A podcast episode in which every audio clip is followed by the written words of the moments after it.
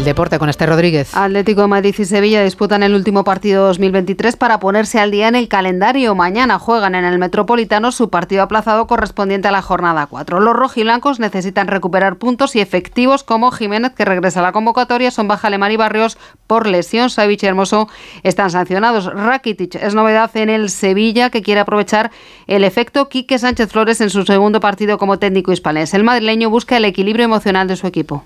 Yo creo que toda estadística está para ser leída en su contexto y, para, y para cambiar. Igual que se arma la estadística, se rompe. Por lo tanto, hay que ser positivos y vamos a ir a, ese partido sin pensar en, nada que, del pasado, porque no nos ayuda, ni que hubiese sido exitoso. Y vamos a pensar en lo que tenemos delante, que será un partido muy exigente, va a ser, va a ser una, una prueba importante. El primer partido 2024 será el Getafe Rayo Vallecano de la jornada 19, que como adelantó Onda Cero, se jugará el 2 de enero a las 5 de la tarde en el Metropolitano, ya que el conjunto azulón debe cumplir la sanción que obliga al cierre de su estadio impuesta tras los incidentes ocurridos en 2017 en el ascenso a Primera División contra el Tenerife. El Barça visita al Zalgiris el lituano en Kaunas tras dos derrotas consecutivas como Basconia, que juega contra el EFES en la jornada 16 de la Euroliga. Les contamos más noticias en